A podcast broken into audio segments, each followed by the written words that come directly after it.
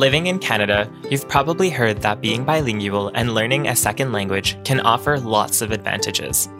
But let's be honest, for all the great things it gives you, bilingualism also comes with many challenges, challenges that often go unspoken. Et on le sait très bien, les défis liés au bilinguisme ne se limitent pas à la grammaire et à l'orthographe, ils touchent aussi la politique, la culture et l'identité. Because a language is more than just words. For many Canadians, it can be very personal. Je m'appelle Geneviève Dupuis. And I'm Aditya Vishveshwaran. We're the hosts of Let's Talk Bilingualism. Parle-moi de ton bilinguisme.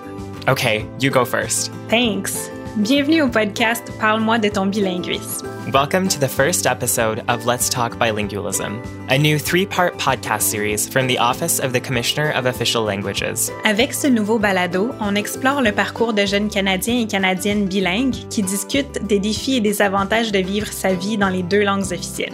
Il y a quelques années, avant l'ère de la COVID-19, le Commissariat aux langues officielles du Canada a organisé la conférence officiellement 50 ans pour célébrer les 50 ans de la loi sur les langues officielles. And to discuss the future of official languages in Canada. Pour le commissariat, les jeunes sont des partenaires essentiels à la définition moderne des langues officielles et à leurs valeurs contemporaines. C'est donc pour ça qu'une délégation jeunesse formée de jeunes de partout au Canada a été invitée pour réfléchir et s'exprimer sur les thèmes entourant l'identité et la langue. Ces jeunes ont discuté de thèmes comme l'insécurité linguistique, access to learning and quality of education, les identités multiples, access to services and jobs, ainsi que les avantages du bilinguisme. And that's the goal of our podcast series to address each of these topics with more young Canadians from across the country. We want to hear your opinions on the present and your vision for the future of official languages in Canada. And who knows, maybe hearing other young Canadians talk about their reality will inspire you to take action by promoting and or learning a second official language.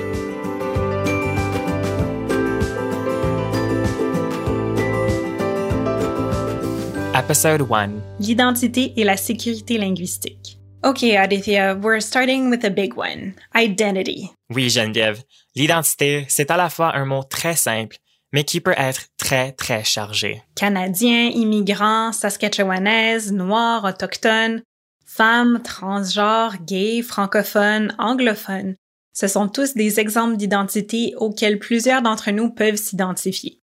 Nous avons tous notre propre vécu et il va donc de soi que nous avons tous aussi notre propre identité. Identity is based on our affiliations, our worldviews, and our experiences.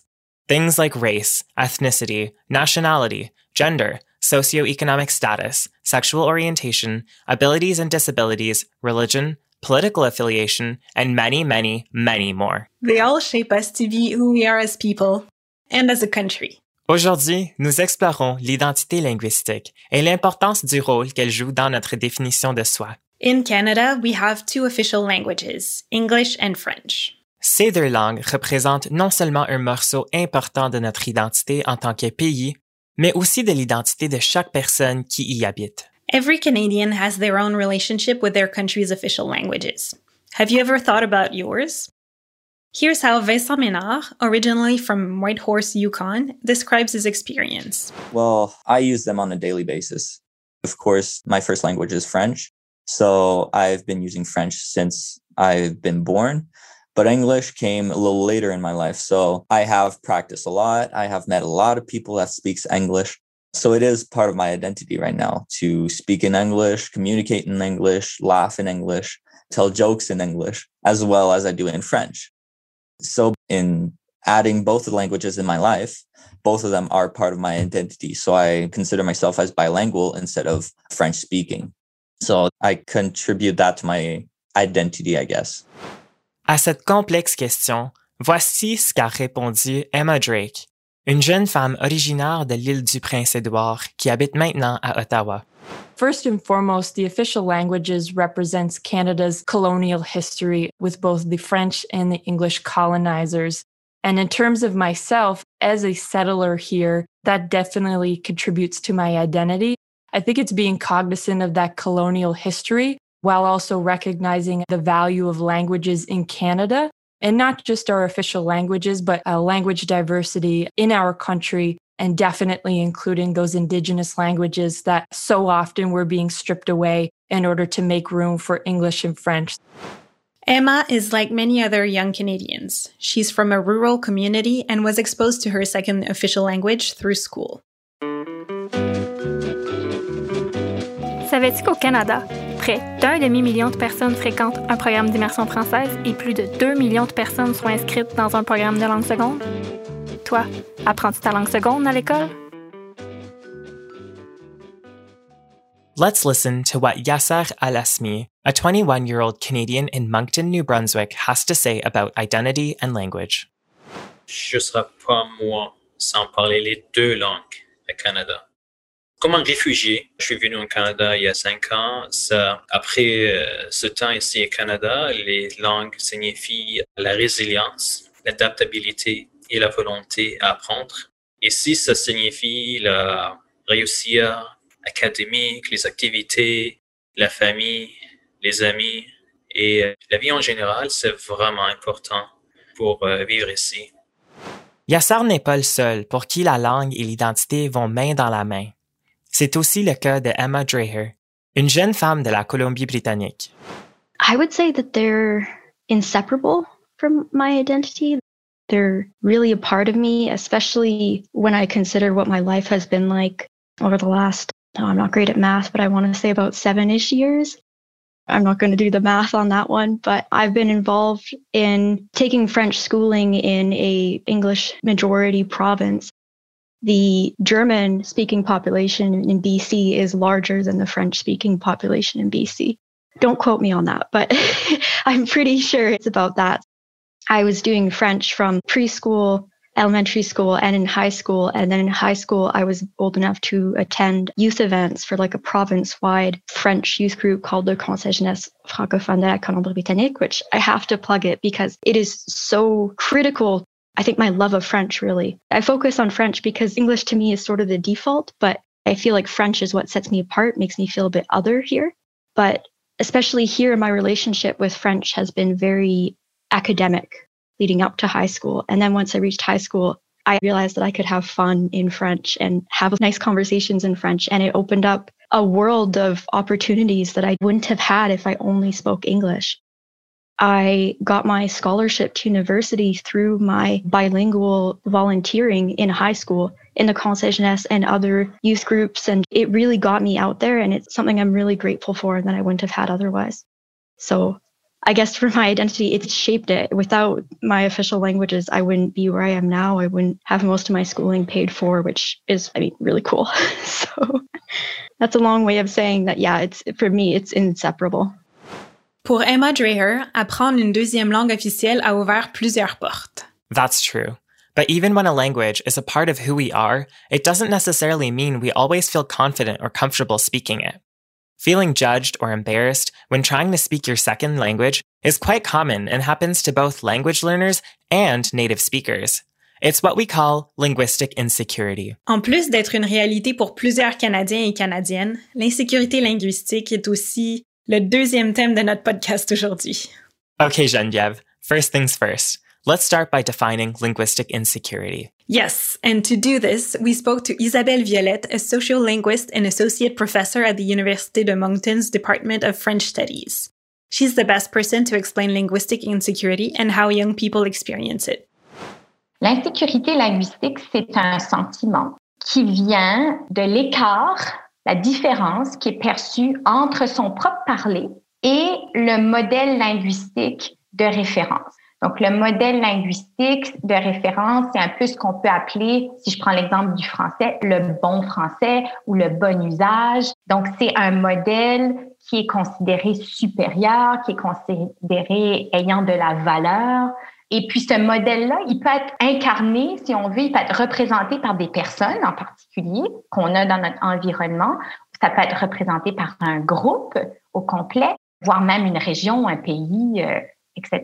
Là. Donc, ce sentiment-là d'un écart, hein, la, la perception d'un écart, il peut se faire à des degrés variables. C'est-à-dire qu'il peut varier en intensité. D'accord? Donc, il y a certains contextes qui vont faire en sorte d'augmenter l'insécurité linguistique. Des contextes qui amplifient l'insécurité linguistique, il y en a plusieurs. We know all too well situations like the one Emily Green of Newfoundland and Labrador witnessed in a restaurant. Une de mes amies, elle vient de l'Ontario, donc son français n'est pas vraiment un français québécois. Pas que, tu sais, c'est français anyway.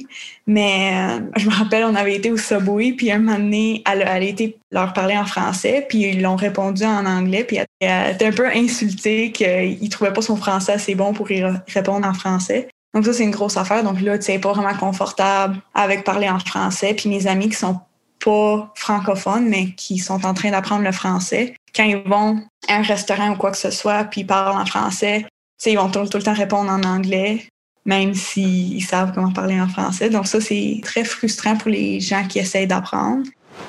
Malcolm Lewis Richmond, a bilingual Quebecer, shares how he experienced a similar situation at work. Once I was working as a salesperson in a clothing store and I said, I made a mistake. I said, for a moment, I thought a client meant a sweater when she said chandail, but she actually meant t-shirt. And when I made that error, it completely distracted from the transaction that she wanted to do. She just didn't really remember what she wanted to do. The comment was, Oh, you must speak more English. You must be Anglophone rather than just continuing with the shopping experience. And that's just like a sample of life as an Anglophone in Quebec.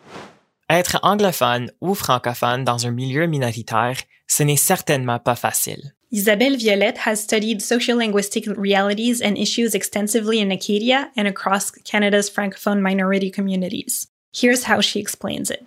Ça peut être aussi, euh, ça peut varier en fonction des étapes de vie.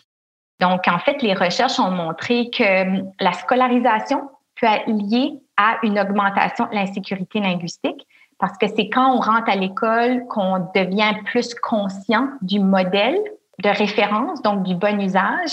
Puis plus on est scolarisé aussi. Donc, par exemple, l'entrée à l'université, ça peut être un moment charnière aussi qui est associé à plus d'insécurité parce que là, on est amené à rédiger, à s'exprimer, à lire des textes de façon différente, un peu plus complexe et qui est plus dans une langue que peut-être qu'on maîtrise moins parce qu'on est, on a moins été en contact avec ces normes-là.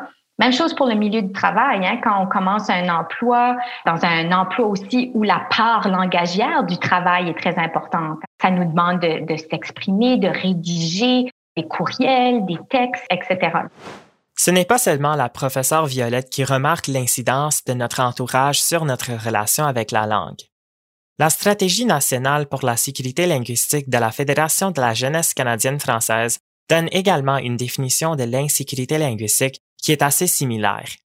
L'insécurité linguistique peut se manifester sous forme d'un sentiment de honte de la part d'individus qui écopent des commentaires par rapport à leur accent, de culpabilité chez des parents qui ne parviennent pas à assurer la passation de la langue, de tristesse chez des personnes qui constatent la perte de la langue maternelle. The strategy goes on to add that insecurity comes from an action, an intervention, a comment, a menacing context that hurts, intimidates, humiliates, or frustrates someone about their language or the way they use it.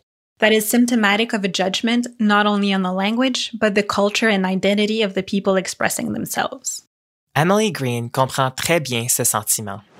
Je trouve des fois je cherche mes mots puis je suis pas assez assez bonne pour être francophone disons. For some people like Emma Drake, the first step is being able to put a name on what you're feeling and how you experience it. I did not know the official name of it literally until today, so I'm really happy I learned that but yeah, I, definitely familiar with it. And it's something that when learning another language, there's no preparation for it. Bien que nous parlions souvent d'insécurité linguistique chez les francophones, ce phénomène se vit également parmi ceux et celles qui apprennent l'anglais ou pour qui l'anglais n'est pas leur langue maternelle. C'est le cas du Yukonnais bilingue Vincent Ménard. Well, I don't have this frustration anymore. I used to have it well, it was more of an embarrassment for me, a type of embarrassment. But I did live with people with my friends had both parents that were speaking in English and a parent that was speaking in French. So they had both languages since they were born. So, of course, that was a, already a head start over me that didn't speak English until eighth grade. So, of course, I had a lot of frustration, mainly embarrassment from trying to talk and not having them responding to me in English to try to practice in English. But for me right now, I don't feel that kind of insecurity. However, I do see a lot of people with that insecurity, and I never want to laugh. Well, I, I see a lot of people laughing for accents or how they word their French, or if they're French speaking, they word their English. Since I passed through that whole process, I don't laugh at people.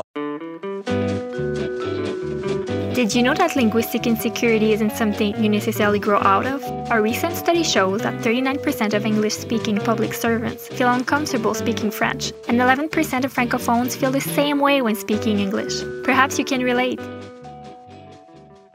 À l'opposé de l'insécurité linguistique, il y a la sécurité linguistique. And according to Jolanta Bird from Saskatchewan and Emily Green from Newfoundland and Labrador, that's something we can all strive for. I think we would just encourage each other to speak each other's language, whatever, if that's French, English, any other language for that matter. I think other people could make more of an effort to maybe understand others rather than expecting everyone to communicate their best because that isn't the option always. Some people have English or French is not their first language, and Canada really is based on that.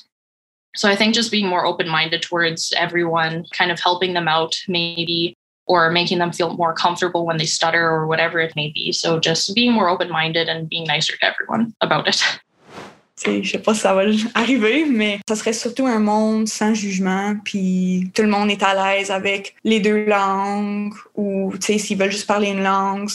Je trouve qu'il y a beaucoup de jugement entre les francophones et les anglophones des fois chez, dans ma ville, les anglophones vont dire les francophones sont tellement, je sais pas, sont comme rude, puis tout ça. je suis comme non, c'est juste, si tu comprends pas le français, c'est peut-être que, tu sais, la façon qu'on parle, c'est différent que la façon que quelqu'un parle en anglais.